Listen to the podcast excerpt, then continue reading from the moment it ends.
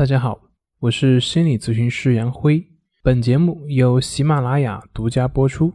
我们的公众账号是“重塑心灵心理训练中心”。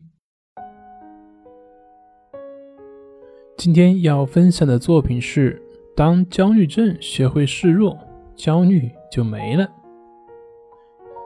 学习心理学以来，听的最多的就是接纳，比如说你要接纳你自己。接纳自己的不完美，接纳他人，接纳现实的不完美，等等等等，仿佛接纳就是一剂强心剂，只要接纳了，一切都好了，一切都改变了。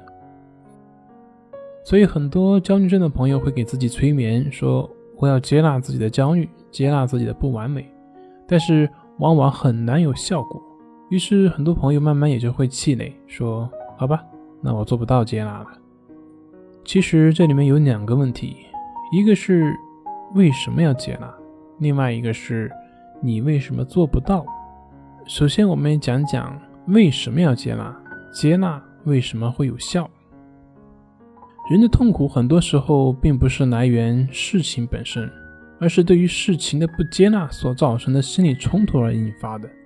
比如说，我对于晚上外面打雷下雨并没有什么不适。但是对于隔壁邻居大晚上制造的噪音就会很反感，但是实际上，邻居所制造的噪音的音量肯定是没有雷雨的声音大。那为什么大的声音对我没有影响，而小的声音却让我很不舒服、很不爽呢？根本的原因是因为雷雨声我改变不了，我也就接受了，心定了。而对于邻居的噪音，我是不能接受的。觉得不应该这样，所以心里就会充满愤怒和不满。这也就是说，当我们接纳了，内心也就没有那个冲突了，心也就安定下来，自然也就没有那个苦了。所以为什么要接纳呢？接纳了，心也就能够安定下来，内心的冲突也就会得以消除。这也就是为什么总会听到别人说要接纳自己，接纳自己的不完美。另一个问题是我们为什么做不到？在说做不到之前，我们需要明确什么是接纳。不接纳呢，它就是改变。所以接纳的意思就是不去改变。大家可以试着去体会一下我下面所说的这段话的感觉。我承认自己就是成不了第一，我承认自己就是一个平凡的人，我承认我可能这辈子就发不了财，我承认。我的孩子就是一个平凡的孩子，我承认我对孩子没有办法，我承认我是一个凡人，我接纳我孩子是调皮的，我接纳我的亲戚朋友父母就是那样。大家可以试着去感受一下刚刚我读那些话的感觉，看是不是这么读了之后，内心会有一种放松的感觉呢？这就是接纳。